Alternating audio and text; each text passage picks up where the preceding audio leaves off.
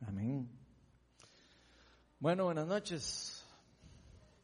No se han dormido todavía, ¿no? Después de todos. No bueno, este, hoy me toca a mí compartir la charla con ustedes y así que ya saben, ¿verdad? Tienen que prepararse cuando me toca a mí. Pero no por lo chivas, sino por los largas que son las charlas. Entonces, bueno, este, nada más quiero empezar con una pregunta hoy ¿Cuántos de ustedes en algún momento le ha pasado que se sintió culpable, que se sintió mal, que se sintió así como, ay, eso que hice ayer, no lo voy a haber hecho, qué, qué torta, ahora sí que de verdad que no lo vuelvo a hacer, yo prometo que no lo vuelvo a hacer eso nunca más. Eh, pero que después pasaron los días y después otra vez están haciendo la misma oración, Señor, te prometo que no vuelvo a hacer eso, ya no me vuelvo a portar así. ¿Les ha pasado alguna vez? Sí. Por ejemplo, para que se vayan dando una idea, yo he escuchado a algunas personas que después de comer mucho, así, comen más de la cuenta, digamos, y se les va la mano, me ha pasado también, por si acaso. O, o, se pasan, no sé, de vino, de tragos o algo, se pasan y el día siguiente dicen, ay, ya no vuelvo, nunca más vuelvo a probar comida hasta dentro de seis horas más.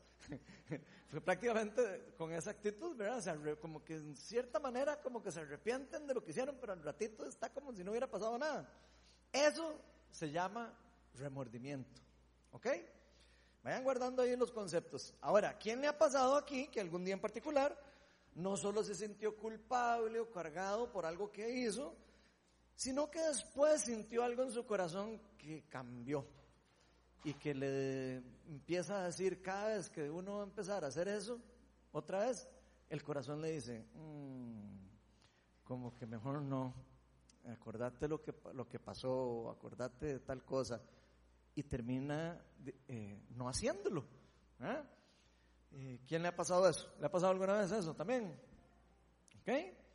Cuando pasa eso, normalmente la persona que evita hacer eso es porque hubo un convencimiento en su corazón interno. Hubo algo más allá de un remordimiento. Algo en su corazón lo llevó a convencer, a convencerse de que eso que hizo que, o que iba a volver a hacer o lo que sea, definitivamente no es bueno para, para uno.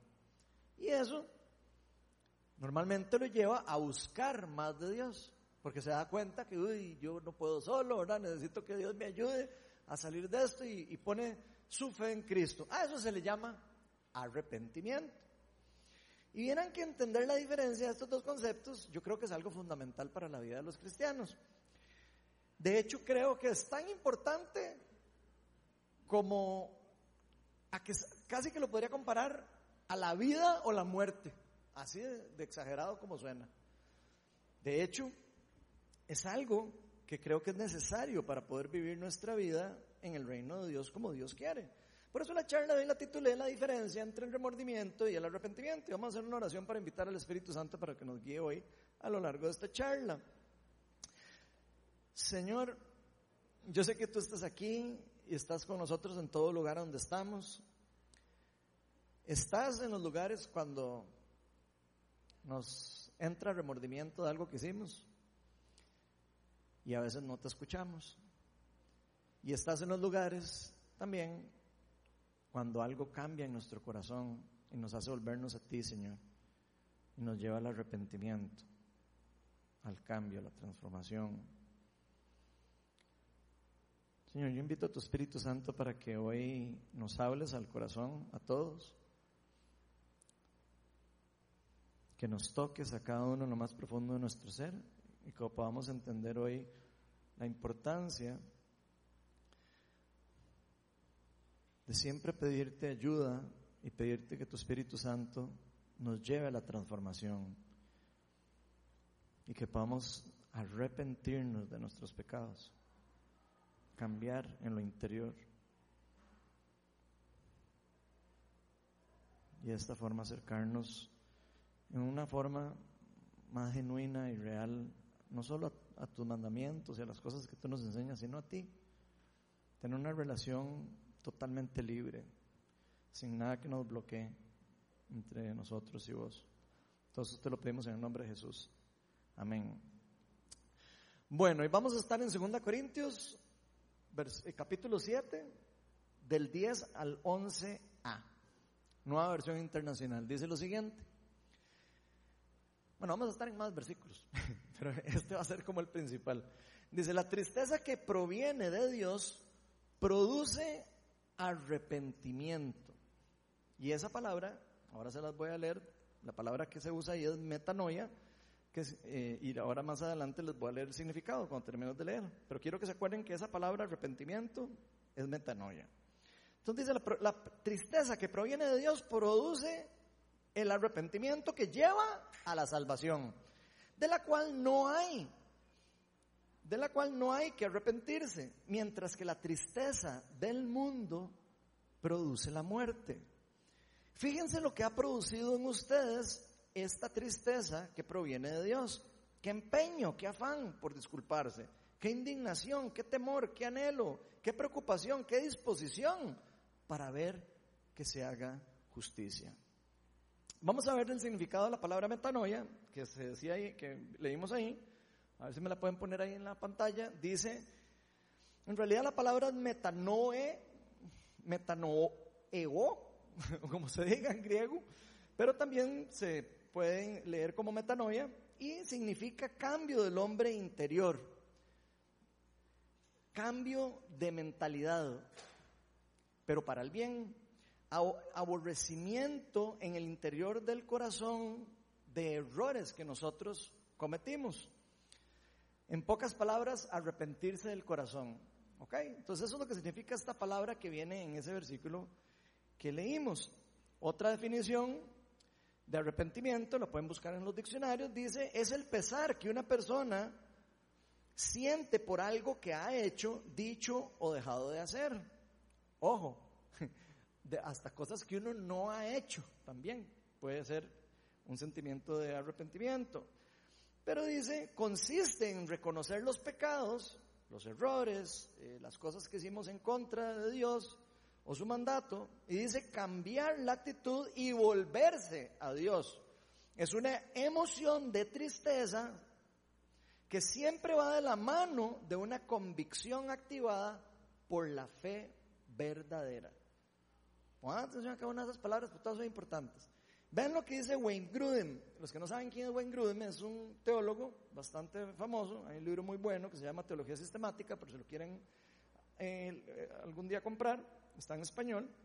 Él define en su libro de Teología Sistemática la metanoia como lo siguiente. Dice, es una tristeza sentida de corazón por causa del pecado una renuncia al pecado y un propósito sincero de olvidarlo y caminar en obediencia hacia Dios.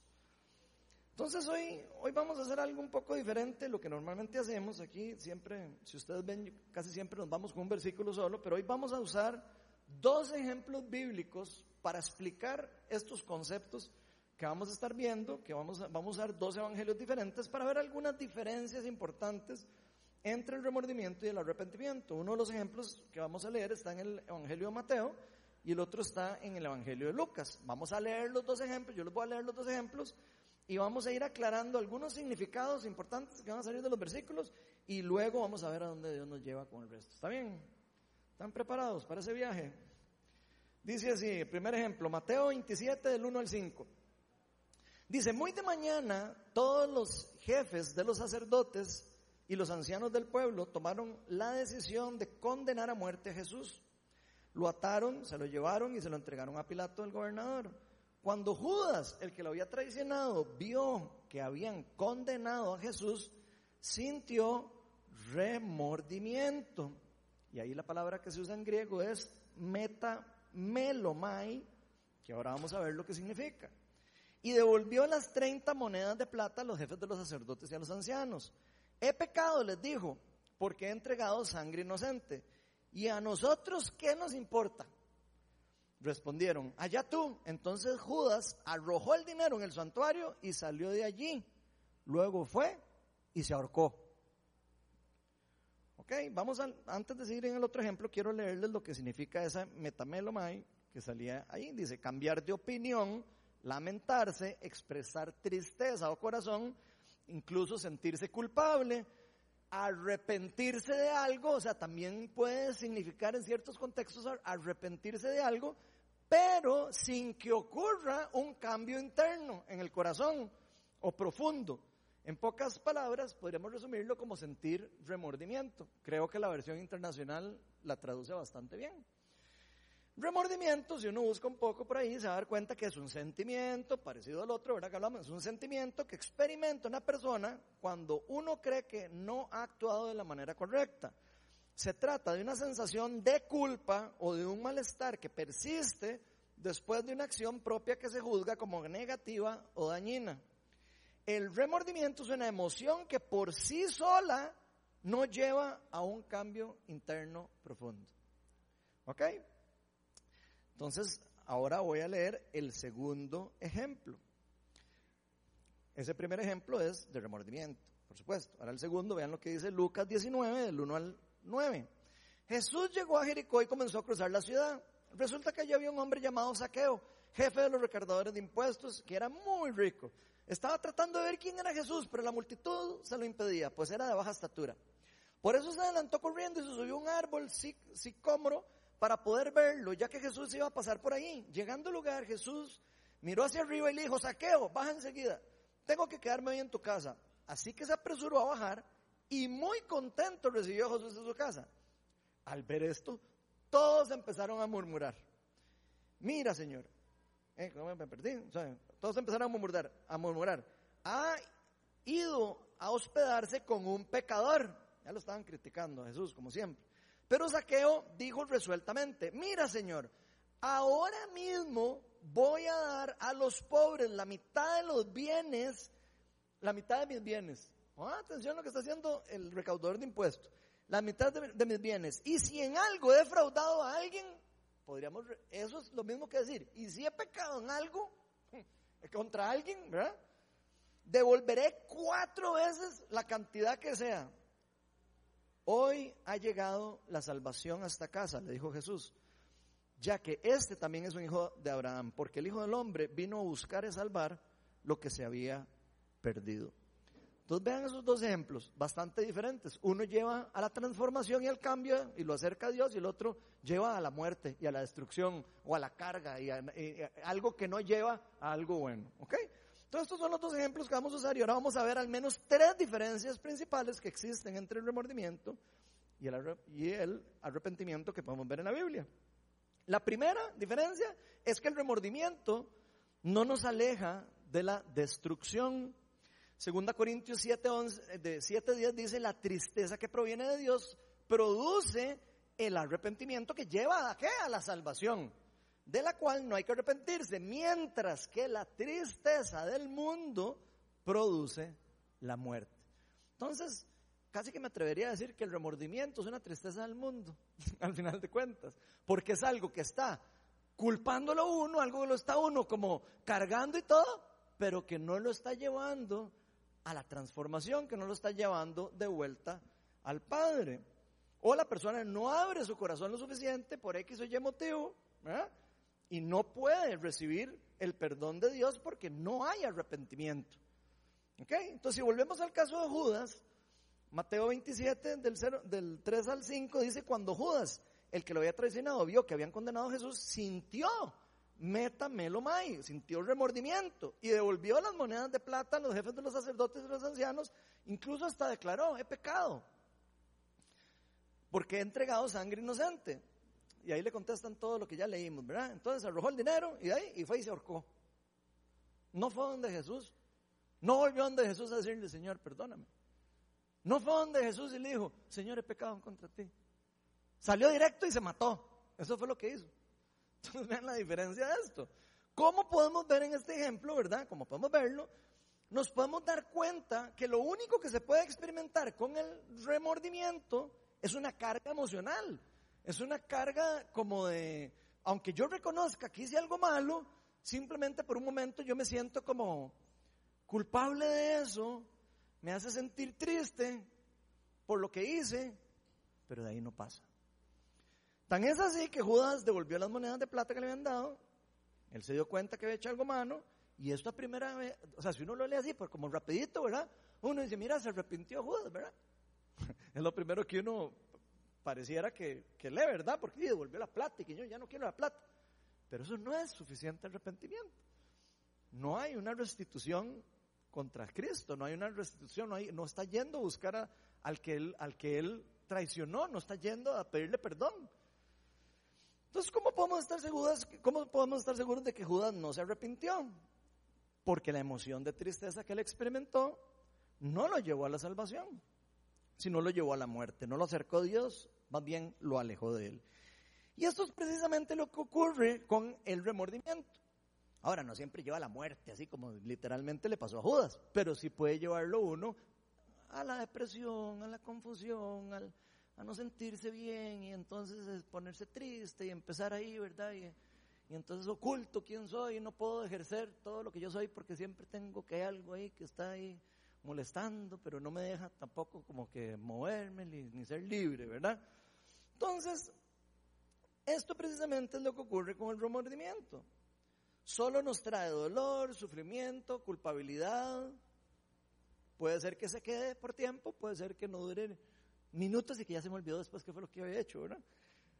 Lo importante es que nunca nos lleva a experimentar un cambio interior para nuestro bien en una forma profunda. De hecho, el remordimiento nos ata a nuestros propios pecados e incluso nos puede llevar a la enfermedad física, mental, emocional o espiritual. Personas que con solo saber que hicieron algo malo pueden entrar en una depresión fea y no salir de ahí nunca. Puede pasar. Entonces, esto quiere decir que el resistirnos, abrirle nuestro corazón a nuestro Señor Jesucristo, a permitirle al Espíritu Santo que entre en nuestro corazón, que entre en nuestro ser, puede llevarnos a vivir cargados de estrés, ansiedad, temor, aflicción, incluso podría llevarnos en ciertos casos a experimentar ciertos grados de demonización. ¿A qué me refiero con demonización? No me refiero a la posesión demoníaca como la gente se lo imagina, sino me refiero a grados de, de influencia del enemigo sobre una persona que lo puede llevar a diferentes acciones. ¿Ok? Nosotros no fuimos hechos para cargar con ninguna de estas cosas solos. Nosotros no estamos diseñados para vivir en un mundo caído eh, sin, sin ayuda de Dios. Estamos diseñados para depender de Dios, de hecho. Y por eso ninguno de nosotros podemos vivir cargados de remordimiento. No estamos o sea, ninguna persona puede vivir así. Necesita soltar de hecho, Jesús, no sé si se acuerdan, pero Jesús en algunos momentos dice, vengan a mí todos los cargados, todos están cansados y agobiados. Vengan a mí todos, y tal vez, yo casi que incluiría, vengan a mí todos también los que están ahí remordidos de conciencia también, ¿verdad? Y que tal vez no han venido y no, no han querido entregar o no han querido soltar esa carga que han estado cargando. Todas esas cosas tenemos que llevarlas a Cristo. Necesitamos morir a nuestros egos para hacer eso. Necesitamos soltar el control, que nos limita a veces recibir sanidad de Cristo, que por supuesto Él ya pagó por el perdón de nuestros pecados. De hecho, el remordimiento es algo que lleva a las personas a, las engaña en una forma, especialmente a, los cristianos, porque los hace pensar que no tienen acceso a la gracia divina. Los hace pensar que están condenados por algo que hicieron, eh, no reconociendo la, digamos, la obra del sacrificio que Jesucristo hizo en la cruz por nosotros. En pocas palabras, esa sanidad y salvación que Jesús ofrece son un regalo por gracia. No podemos adquirirla por nuestra propia cuenta, pero sí podemos llegar a donde Él, a pedirla. Entonces debemos reconocer que por nuestra propia cuenta va a ser imposible cargar con estas cosas y va a ser imposible incluso estar en paz con Dios si no es por medio de esa relación que Él sana a través del sacrificio que hace en la cruz por nosotros.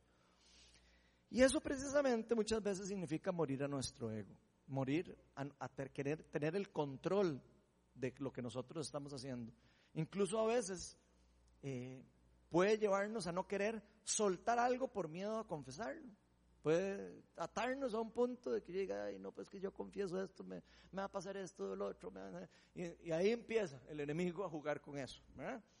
Entonces hay una cosa fundamental que Judas nunca entendió lo que terminó llevando a su propia destrucción.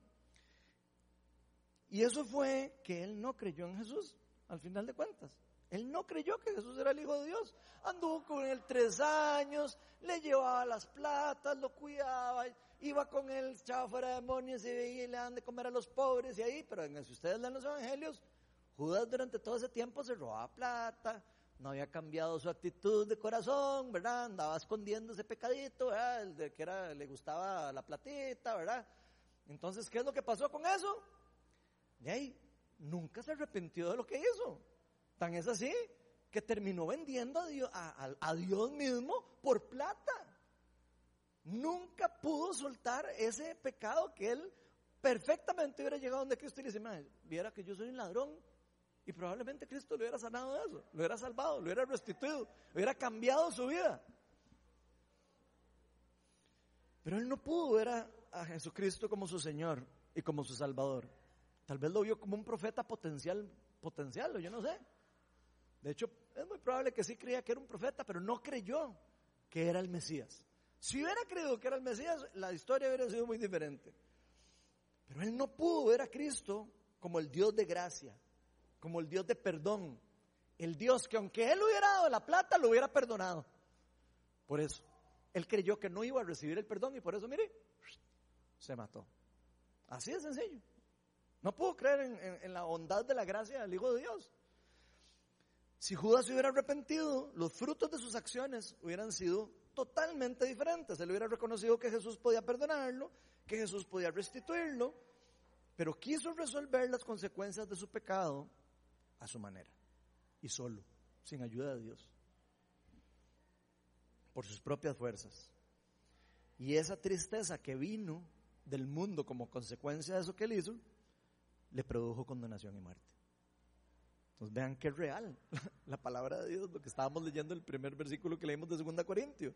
Por eso, aunque incluso esté acompañado de una gran emoción de tristeza o de culpabilidad, o incluso hasta de una confesión superficial como la que hizo Judas, he pecado, está confesando, ¿eh? pero no está confesándolo con una actitud de arrepentimiento, sino está confesándolo nada más como, hijo de me salió una torta, nada más aunque se haya sentido cargado de todo lo que usted quiera. No quiso ir a buscar la gracia en la fuente de gracia, no quiso ir a buscar el agua que da vida en la fuente de vida. Y por eso el remordimiento no tiene la, capacidad de cambiar la raíz de lo que está ocurriendo en el interior de nuestros corazones. El remordimiento nunca va a poder cambiar la raíz. Podrá cambiar ahí alguna cosilla ahí, que, miedo lo que sea. Incluso en algunas veces podría uno no hacerlo temporalmente y después volver a caer. Pero no va a cambiar la raíz del problema.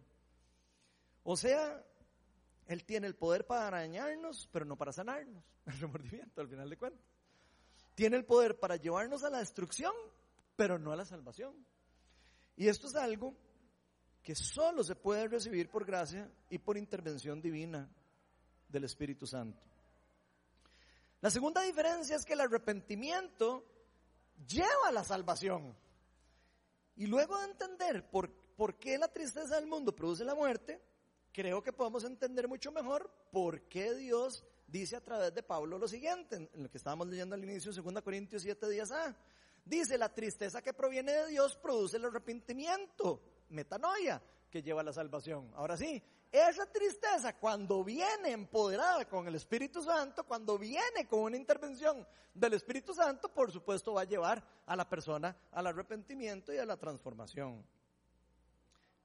Pero lo primero que es importante entender es que el arrepentimiento genuino siempre va, y pongan atención a eso, siempre va de la mano con la fe verdadera.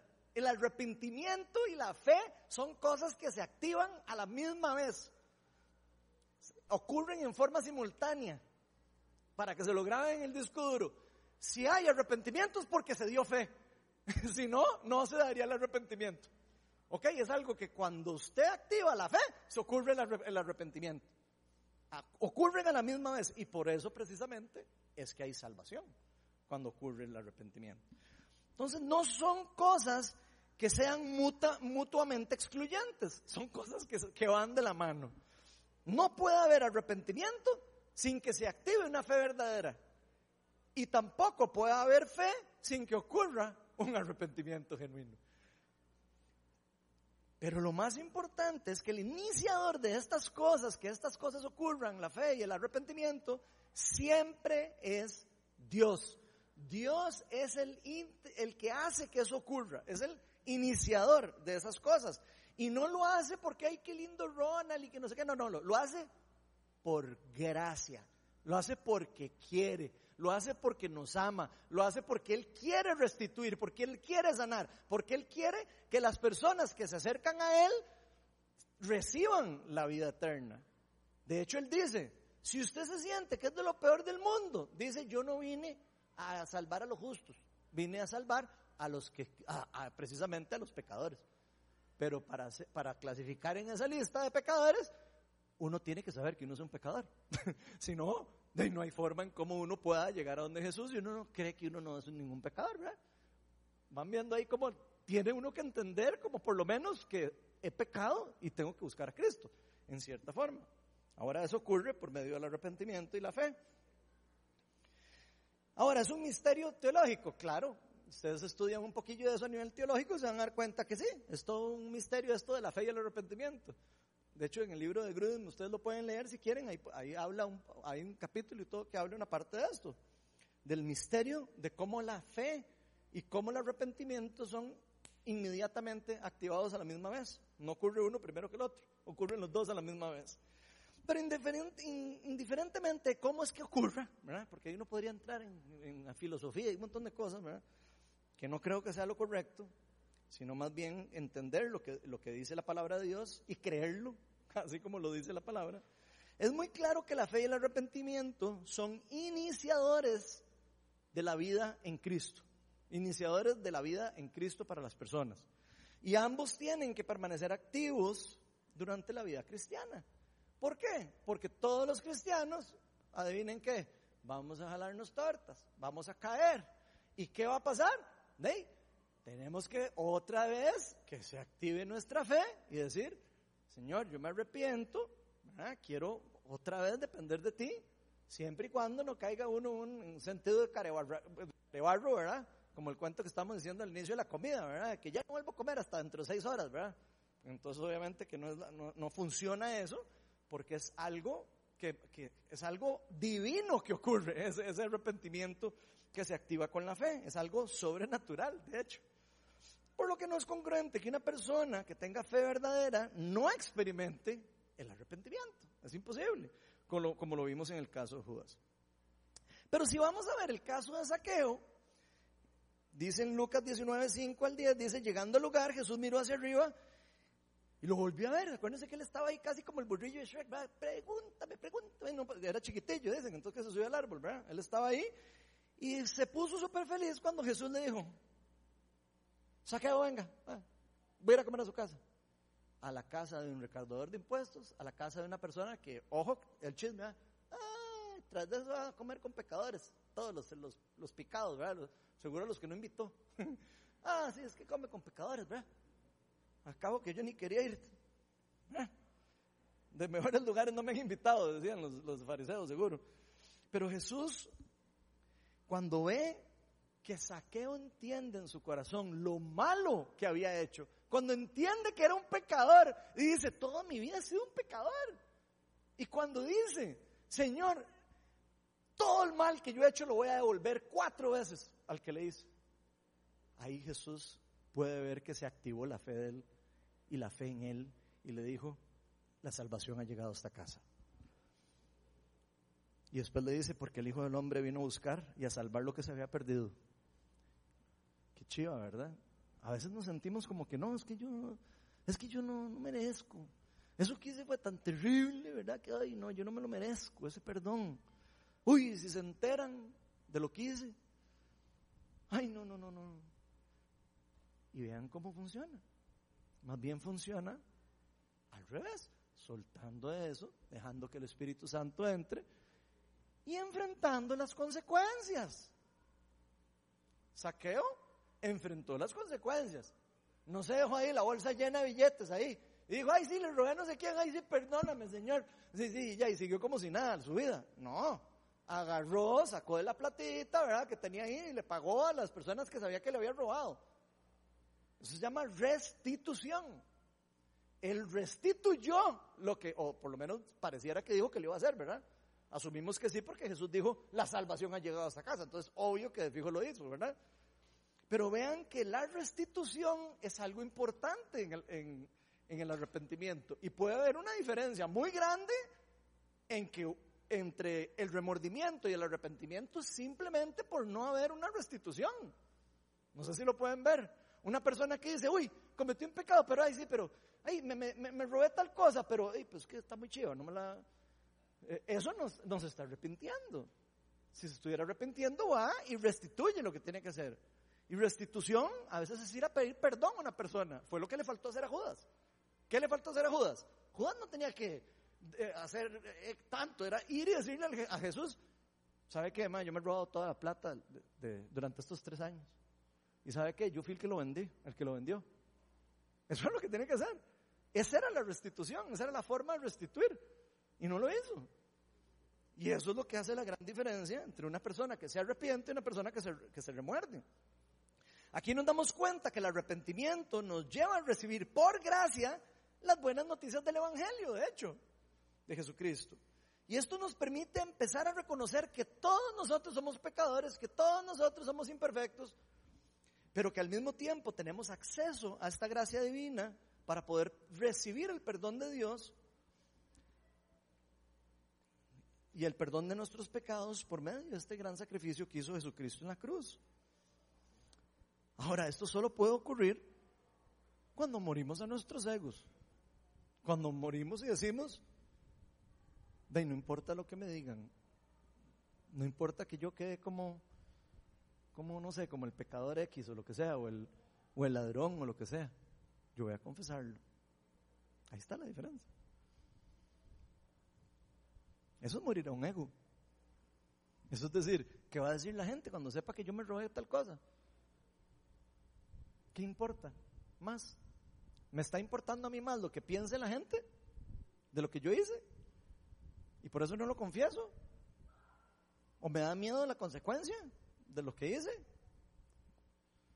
¿O estoy dejando que el Espíritu Santo se lleve eso, me sane espiritualmente y me ayude a lidiar con las consecuencias? A veces las consecuencias pueden ser complicadas.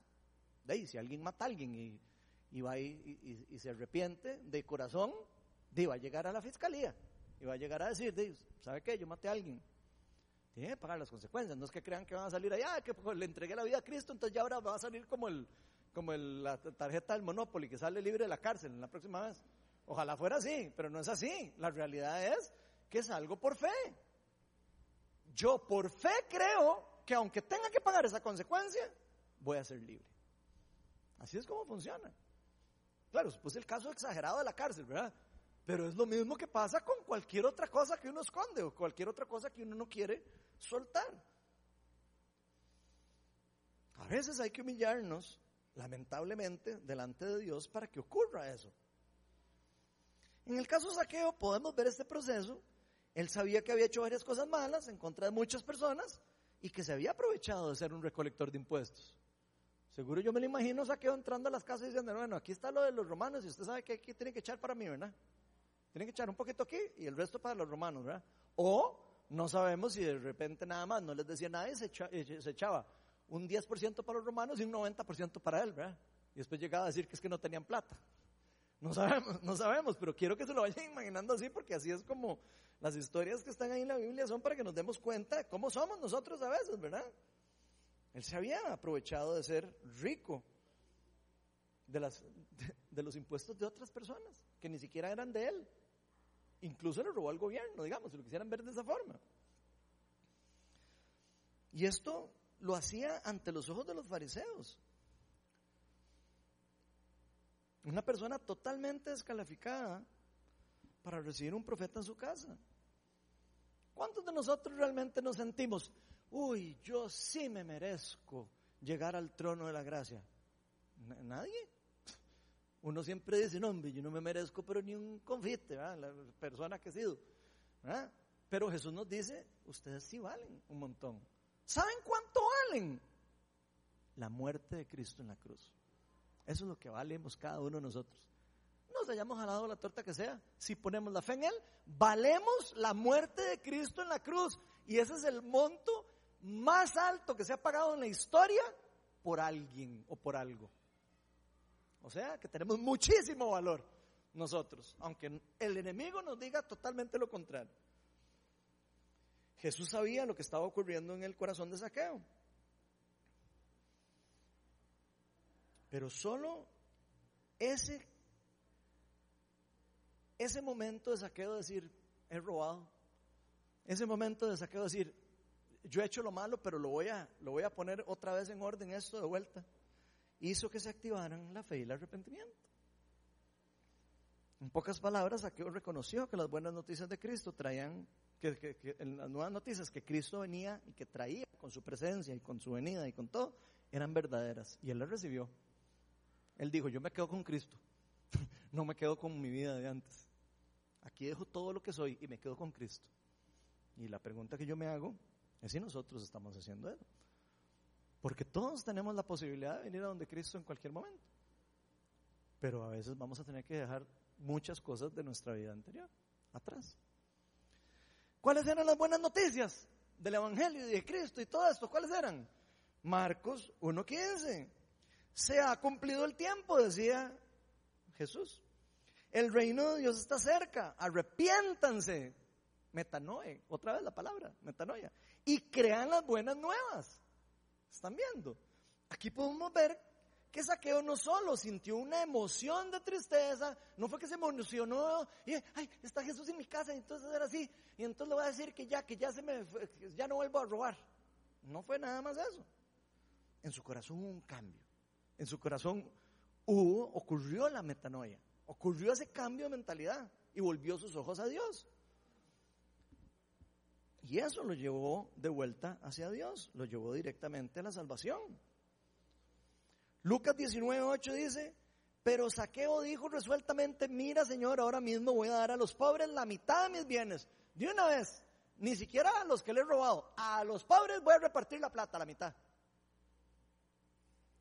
Y si en algo he defraudado a alguien, le voy a devolver cuatro veces la cantidad que sea.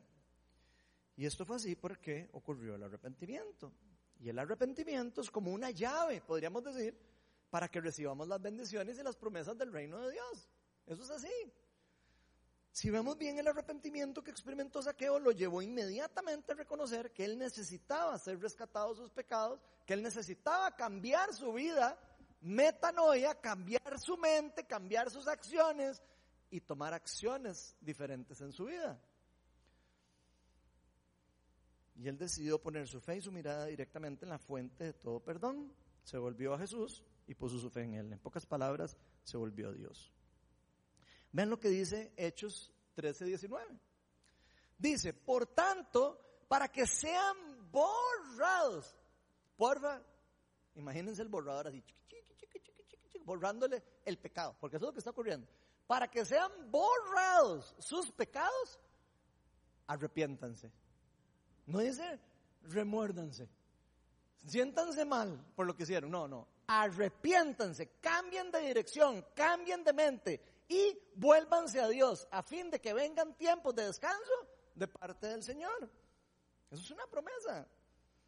Y si leemos bien, Saqueo no solo confesó su pecado, sino hizo un cambio profundo que lo llevó a dar un paso más y lo llevó a restituir de lo que había hecho. Cosa que lamentablemente no ocurrió en Judas. Y esto fue así porque la restitución es un fruto directo del arrepentimiento. Cuando una persona se arrepiente, el fruto que vamos a ver de la persona es la restitución. Yo quiero restablecer más lo que hice mientras pueda, ¿verdad? Hay, hay, cosas que no se pueden restituir, pero mientras se pueda restituir, Dios nos llama a eso, porque eso muestra un fruto de que hemos cambiado en lo interior. Ahora, no lo hacemos para que la gente diga, ay, ve qué lindo como restituyó. No, lo hacemos como una consecuencia de la fe, como todas las obras buenas que hacemos los cristianos. Por obras no somos salvos, sino por medio de la fe es que nosotros hacemos buenas obras en consecuencia de la salvación que ocurrió por la transformación que hay dentro de nuestro corazón, por el arrepentimiento y por lo que el Espíritu Santo está haciendo en nosotros. Y por eso, como resultado, hacemos buenas obras. No es al revés.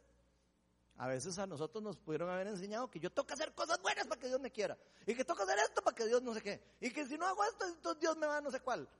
Y no es así.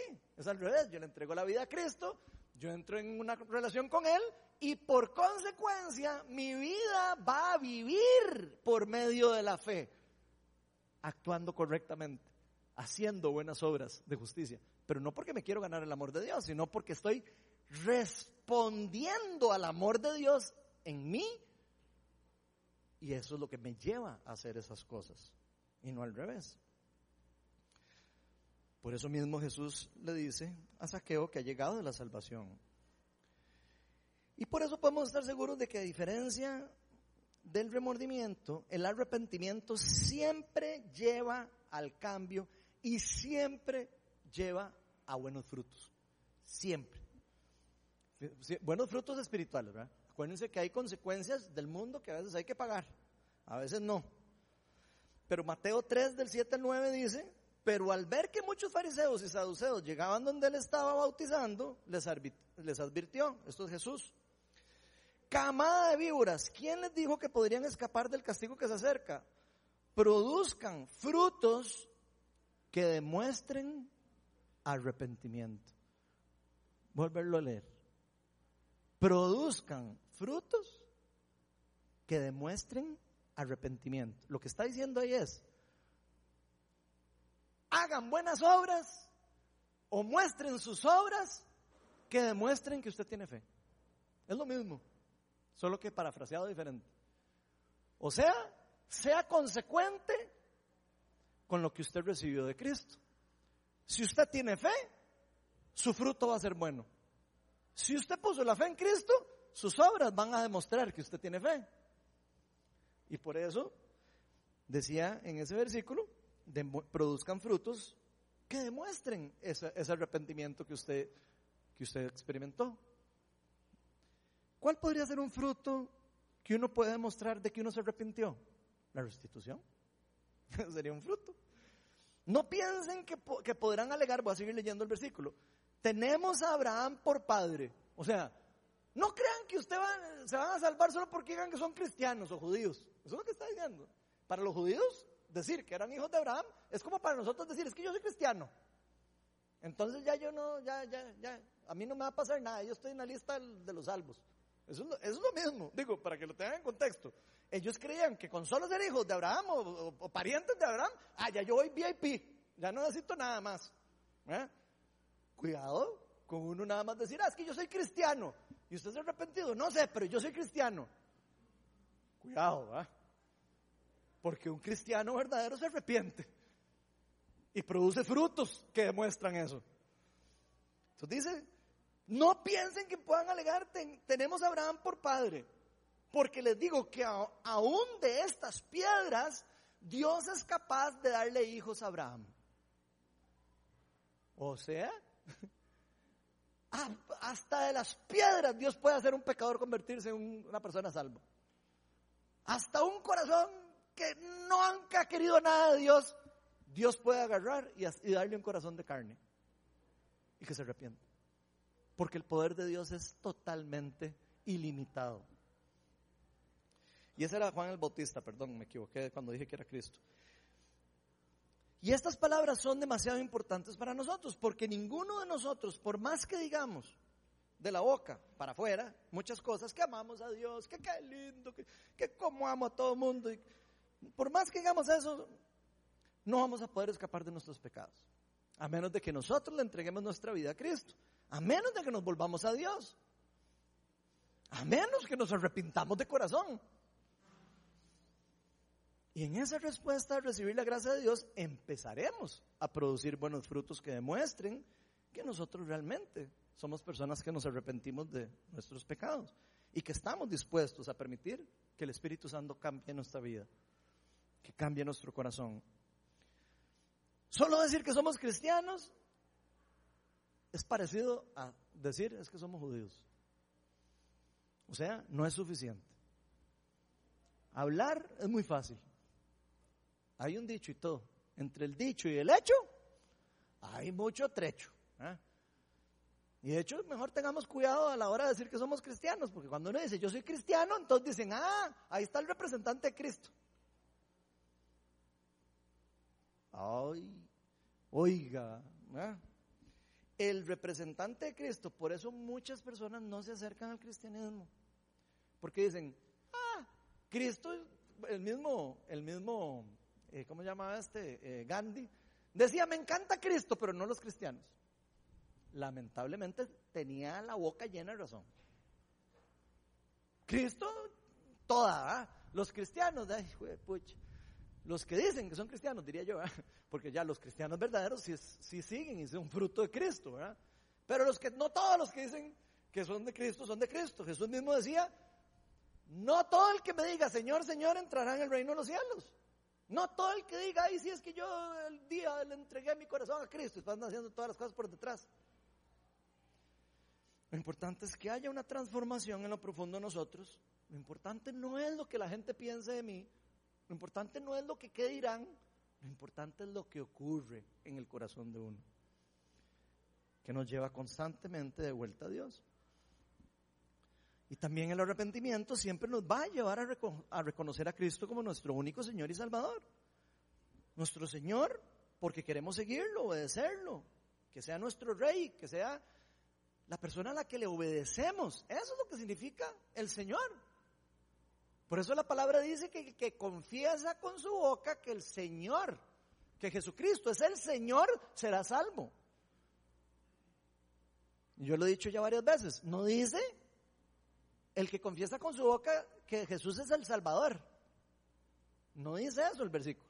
Será salvo. Dice el que confiesa con su boca que Jesús es su Señor. ¿Qué quiere decir que Jesús es mi Señor? Que yo sigo a Cristo, que le hago caso a Cristo, que hago lo que dice el rey, que hago lo que Él dice que yo haga. Eso es un siervo de un rey. Por eso, para decirle Señor a alguien, es porque usted está sometido a ese alguien. Entonces vean la diferencia. Cuando estamos sometidos a Jesús, hacemos lo que Él dice, o tratamos por lo menos. Que la pifiemos a veces, sí, probablemente la pifiemos, pero rapidito el Espíritu Santo nos va a decir, suave, esto está mal, restituye y vuelva a meter en la línea, y vuelva a seguir a Cristo, vuelva a reflejar a Cristo, y pida perdón, y que Cristo lo perdona, claro que lo perdona, pero hágalo con el corazón, arrepiéntase de corazón. Hay un solo camino al Padre, hay un solo camino a la vida eterna, y eso se llama Jesucristo. De hecho, podríamos decir que el arrepentimiento es como una llave, es algo, algo abre el arrepentimiento en el reino de Dios, para que podamos recibir la gracia, todas las bendiciones y las promesas de Dios. Y eso es algo que está disponible para todos los que ponen la fe en Jesús. Pero no podemos desperdiciarlo. Si usted le da las llaves de un BMW y le dicen, tome, ahí está, usted no va a andar con las llaves y usted, hay que tirar, tengo que irme en bus a no sé dónde. Tiene que usar la llavecita, mira, y arranca el carro y vámonos en carro. Se lo regalaron. Si nos han regalado por gracia el perdón de nuestros pecados para poder seguir a Cristo, para poder entrar a la vida eterna, ¿cómo no vamos a usar el regalo? ¿Cómo no vamos a llegar y decir, madre, cómo no va a poder yo perdonar, cómo no va a poder yo confesar, cómo no voy a poder yo restituir? Si me han dado todo, me han rescatado de la muerte. Porque si hay una verdad, es que si, sin que exista el arrepentimiento, nosotros no vamos a poder recibir la reconciliación. Esa es la realidad. Ni la restauración de Dios. Y eso es lo que Dios quiere hacer por nosotros en su bondad infinita. Su bondad quiere llevarnos siempre al arrepentimiento. De hecho, hay un versículo que dice eso. La bondad de Dios nos lleva al arrepentimiento. Búsquenlo por ahí, no me acuerdo cuál es el versículo, pero ahí está. La bondad de Dios nos lleva al arrepentimiento. Porque Él nos ama demasiado. Y la tercera diferencia, que ya es la última, solo el arrepentimiento lleva al cambio de mentalidad, a la metanoia. Segunda Corintios 7:11 dice, fíjense lo que ha producido en ustedes esa tristeza que proviene de Dios. Qué empeño, qué afán por disculparse, qué indignación, qué temor. Y ahí está hablando del temor a Dios. Las personas que se han arrepentido tienen temor de Dios, un temor reverente de Dios. Qué anhelo de seguir a Dios, de hacer las cosas de Dios. Qué preocupación por representar mal a Dios, por representar mal al reino de Dios. Qué disposición para ver que se haga justicia. Qué disposición para servirle a Dios. Qué disposición para hacer crecer el reino de Dios. Qué disposición para ir a predicar el Evangelio. Eso es lo que nos están diciendo ahí. Y como vimos en los ejemplos de Judas y Saqueo, no es suficiente tener una respuesta emocional a las consecuencias de nuestros pecados. No es suficiente una simple respuesta emocional. No es suficiente sentirnos cargados por lo mal que hicimos, si no, permitimos a, a, nuestro Señor tocar nuestro corazón, cambiar nuestro corazón, cambiar nuestra forma de vida. Permitirle a Él cambiar nuestra vida, seguir dirigiendo nuestra vida. Lo valioso y lo verdadero del arrepentimiento es el fruto bueno que ocurre posteriormente a nuestras emociones de tristeza o culpa que experimentamos cuando hicimos algo malo, precisamente. Es el fruto chiva que se produce después de eso, lo que lo hace también chiva eso. Porque en este fruto está la diferencia entre la vida y la muerte. Judas terminó matándose. Saqueo terminó entrando en una relación con Cristo. Cambió su vida. A Mateo le pasó lo mismo que a Saqueo. Mateo era un recobrador de impuestos y siguió a Cristo. Se convirtió en un apóstol de Cristo. Jesús dejó toda esa carajada. Dijo, no, ya yo no vuelvo a robarle a nadie. Ahora yo sigo al Hijo de Dios. Y es el que escribió Mateo. Era recaudador de impuestos. Es un caso muy parecido.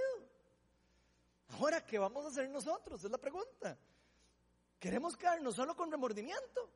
De que hicimos algo malillo ahí el otro día o no sé cuánto, hace años para atrás. Y yo digo, no, mejor eso lo meto bajo la alfombra y que nadie lo vea. No vamos a dejar que el Espíritu Santo nos cambie. Pueden haber cosas que estén atadas en nuestra vida espiritual por simplemente no soltar un remordimiento. Una culpabilidad de años por esconder algo. Jesús dijo, la verdad los hará libres. La verdad los hará libres. Nosotros no podemos vivir en la mentira, no podemos vivir diciendo que seguimos a Cristo si no estamos viviendo en la verdad. Porque si no, entonces simplemente lo que somos somos hipócritas, finalmente. Aunque no nos guste oírlo, es la realidad. Porque lo lindo de Dios es que Él nos dice, al que pide se le da. Al que toca la puerta se le abrirá. Dios está dispuesto a que usted y yo y cualquiera que nos equivocamos, o sea las veces lo que hayamos hecho, de simplemente tocar la puerta y decirle, aquí estoy, man, sorry, sorry no sabía o lo que sea, o no estaba consciente de lo que hice en ese momento, pero me arrepiento. Dios está dispuesto a derramar su gracia sobre todas las personas que hacen eso, que se arrepienten y vienen donde Él y dicen, aquí estoy. Estoy dispuesto a morir lo que diga la gente de mí, estoy dispuesto a enfrentar las consecuencias de lo que hice. Esas personas que están dispuestas a entregarle toda su vida a Cristo. Uno no puede entregarle un 95% de la vida a Cristo. O le entrega el 100% o no le ha entregado la vida a Cristo. Usted no puede entregarle un poquito, no, sí, eso, eh, todo menos esto. E, esto lo escondo aquí. Eso no. Eso es como invitar a alguien a la casa y decirle, esta casa es suya, pero no puede entrar al baño. O, o no puede entrar al cuarto principal. Y menos al closet, porque ahí está de hondo, huele. No se meta ahí. Así no es. Si usted invita a Cristo a su casa, puede entrar donde quiera. Al 100%. Al sótano de la casa donde guarda uno todos los chinches ahí. Que dijo, pucha, ahí tengo en el sótano hasta que asusta meterse al sótano. ¿eh? Cristo debe poder entrar a todos los lugares de nuestra casa. Él no entra obligado. Él no entra obligado. Uno tiene que permitirle entrar. Porque Él es un caballero. No se mete donde no lo llaman. Y Él no obliga a nadie a recibir las cosas que Él tiene para nosotros. A diferencia del remordimiento, el arrepentimiento sí permite al Espíritu Santo hacer su obra de transformación para empezar a cambiar nuestras vidas, para que podamos vivir en libertad. Y por eso Jesús nos dijo en Juan 16, del 7 al 11, pero les digo la verdad, les conviene que me vaya porque si no lo hago, el, el consolador no vendrá a ustedes. En cambio, si yo me voy, lo enviaré a ustedes. Y cuando Él venga, cuando Él venga, convencerá convencerá al mundo de su error en cuanto al pecado, a la justicia y al juicio. En cuanto al pecado, porque no creen en mí. En cuanto a la justicia, porque voy al Padre y ustedes ya no podrán verme. Y en cuanto al juicio, porque el príncipe de este mundo ya ha sido juzgado. ¿De quién está hablando ahí? De Satanás que está gobernando ahora aquí en el mundo, pero ya ha sido juzgado. Y gracias a Dios que hoy el Espíritu Santo está disponible para todos nosotros. Porque Él quiere convencernos a nosotros y a todos de nuestros pecados que nos lleven y que llevarnos al arrepentimiento. De manera que todos nos podamos volver hacia Dios. Y gloria a Dios por eso. La palabra dice que hay fiesta en el cielo cada vez que uno de nosotros se arrepiente que, los, que bailan los ángeles en el cielo. Yo me los imagino en fiesta, ¡uh! Uno más, uno más para la gloria de Dios. Eso es la verdad, hacen fiesta en el cielo. Hay cosas espirituales que se mueven cuando una persona se arrepiente de corazón. Pero nunca olvidemos que Dios nos escogió a nosotros para qué? Para dar fruto que perdure, un fruto bueno y para reflejar su imagen en la tierra. Juan 15, 16 dice, no me escogieron ustedes a mí. Digo, no vayan a creer que ustedes fueron los que me escogieron a mí. Sino que yo los escogí a ustedes y los comisioné para que vayan y den fruto. Y un fruto que perdure. Así el Padre les dará todo lo que pidan en mi nombre. Y a veces decimos, ¿por qué no me das algo, Padre? ¿Por qué no me das esto? ¿Por qué no me das lo otro? Pues ya entregamos la vida, el 100% de la vida. Estamos dispuestos a dar todo por Cristo. Una buena pregunta, ¿eh? Y ojalá que no se nos olvide que fue Dios quien nos escogió a nosotros. Y no al revés. Dios, la Biblia dice que Él es el novio, que es el que va y se nos declara. ¿Quieres ser mi novia? Como decía uno en los tiempos, por lo menos en mi época, chiquitillo. ¿Quieres ser mi novia? Y, y uno es el que le dice sí o no. Pero Él es el que lo busca a uno. Nosotros somos su novia, según la palabra, ¿verdad? Dios es el iniciador de todas las cosas, inclusive de hacer todo lo que ocurre por medio del arrepentimiento y que experimentemos un cambio profundo en nuestra mente, en nuestro cuerpo y en nuestro corazón. ¿Y saben qué? El Espíritu Santo está aquí. El Espíritu del Señor está aquí en este lugar. Está sobre cada uno de nosotros. Él puede estar en todo lugar, en todo momento. Él puede estar en todo lugar. Él es omnisciente y omnipresente. Él no es como el diablo que no puede estar en todo lado a la misma vez. Él no es como el diablo que necesita eh, irse para un lado y quedarse ahí un rato y después ganar un lugar y después irse para el otro. Dios está en todo lugar, en todo momento. Y no es casualidad que todos nosotros estemos aquí en este momento. Digo, si usted cree que usted está aquí por casualidad, deje de ver películas. Hablando en plan, porque no es una casualidad que usted esté aquí. El Espíritu de Dios lo trajo aquí. A usted, a mí, a todos. Cada uno de nosotros somos escogidos por Dios. Pero está en nosotros si queremos decirle, sí Señor. Si queremos escuchar su palabra y responder a ella. Si queremos escuchar el llamado que nos está haciendo y abrirle la puerta. No hagamos lo que hizo Judas que no creyó que Jesús le iba a perdonar, que no creyó que no podía hacer nada, que ya había terminado su vida y que no sé qué. Hagamos lo que hizo Saqueo, que dijo, todo lo dejo para seguirlo a usted. Y, ¿sabe qué? Va cinco veces, voy a pagarle al otro, cuatro, dijo cuatro, estoy exagerando. Pero no importa, a lo que voy es, vean la actitud del corazón. ¿Cómo queremos reaccionar al Evangelio? Es la pregunta. Porque Dios quiere que todos nos volvamos a Él, que podamos experimentar ese arrepentimiento genuino. Él no quiere que nos quedemos viviendo solo cargados ahí con las cosas malas. Él quiere llevarnos a un cambio profundo. Él quiere que experimentemos su amor, su perdón, su misericordia, su transformación. No tengamos miedo de venir delante del trozo de la gracia y decirle, Señor, aquí estoy, un pecador más. Pero aquí estoy disponible para que hagas lo que quieras en mi vida. Yo te entrego mi vida para que hagas lo que quieras. Veámosle a Dios que no se nos revele todos los días. Que estemos experimentando arrepentimiento, no remordimiento. Y si en algún momento estamos sintiendo un remordimiento, digámosle Espíritu Santo, ven y cambia esto en arrepentimiento. Ya no quiero seguir viviendo igual, ya no quiero seguir haciendo las mismas tortas, ya no quiero seguir cayéndome en el mismo charco, quiero cambiar. Pero hay que decírselo, hay que pedírselo. Al que pide se le da, dice la palabra. No esperemos a que nos caiga el Espíritu Santo como una varita mágica y nos transforme en una mariposa. No, digámosle, yo soy una oruga y quiero que me conviertas en una mariposa. Te dejo que entres en mi vida y que me transformes. Que me cambies. Que la gente vuelva a ver antes la oruga que era. Ya no soy oruga, ahora soy mariposa. Que la gente pueda ver el cambio y decir, mira, se hizo mariposa. Se hizo cristiano. Y que puedan ver el cambio, que puedan decir, ay, ese era otra persona. Yo lo conocí hace años, otra persona totalmente. Ahora es una persona diferente, hasta se ve diferente. Eso ocurre cuando las personas experimentan un verdadero arrepentimiento.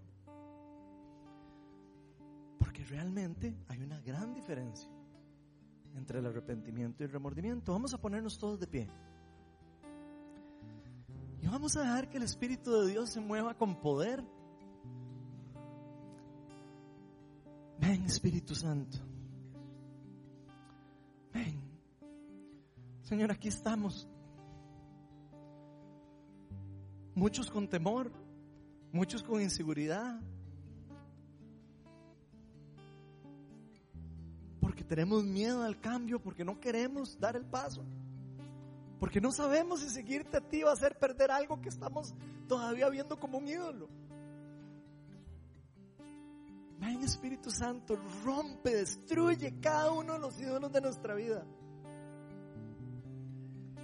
Transfórmanos. Muéstranos. Revélanos quién eres tú, Señor. Revélanos tu poder. Permítenos experimentar la sanidad, la santidad. Espíritu de Dios.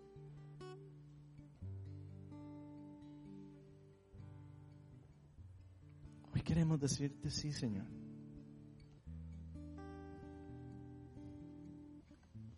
Si hay alguien que nunca se ha arrepentido delante de Dios, de sus pecados, de alguna cosa de su pasado, y hoy quiere entregárselo a Dios, pase adelante.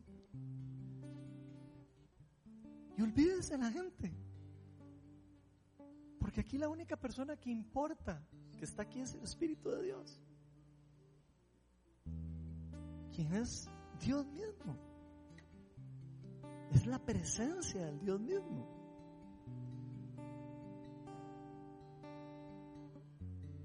Si hay algo que lo está bloqueando o que lo ha estado bloqueando por años, Dígale, ahí donde usted está, Señor. Ayúdame. Rompe ese temor. Yo quiero experimentar lo que la palabra enseña de ti. Yo quiero experimentar lo que la palabra enseña que le ocurre a los hijos de Dios. Que no sea una historia, yo quiero vivirla, yo quiero ser parte de eso.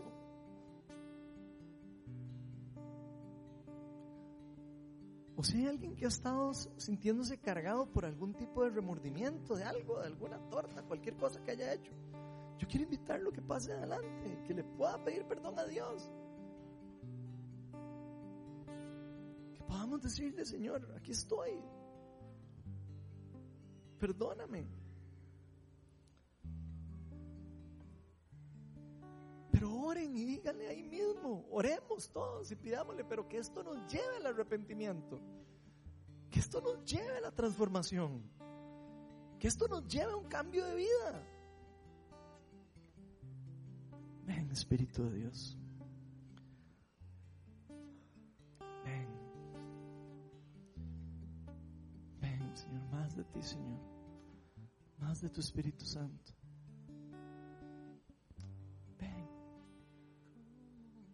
Donde está, cierre sus ojos. Hable con Dios.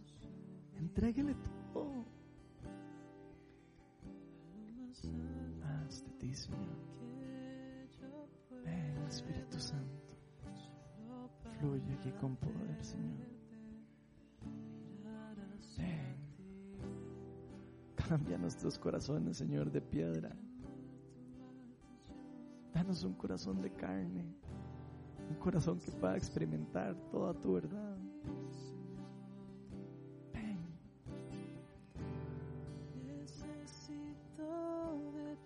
Espíritu Santo. Más de ti. Soy pequeño y nada más. Si hay alguien que necesita sanidad física, de cualquier dolor, cualquier cosa que no tenga nada que ver con eso, puede también pasar a recibir oración. El Señor tiene poder para no solo sanar lo espiritual, tiene poder para sanar lo físico, tiene poder para salvar eh, sanar lo emocional, para salvar, sanar todo. Ven, Espíritu de Dios, muévete aquí en este lugar. Quiero amarte solo a ti, porque el Señor es mi gran amor. Ven, Espíritu Santo. Más de ti, Señor. Menos de nosotros, menos de las mentiras del enemigo. Desata aquí tu poder de transformación. Que el arrepentimiento fluya aquí en este lugar. Tócanos a cada uno de nosotros, va. Sánanos. Quiero subir. Abramos de nuestro corazón al Señor.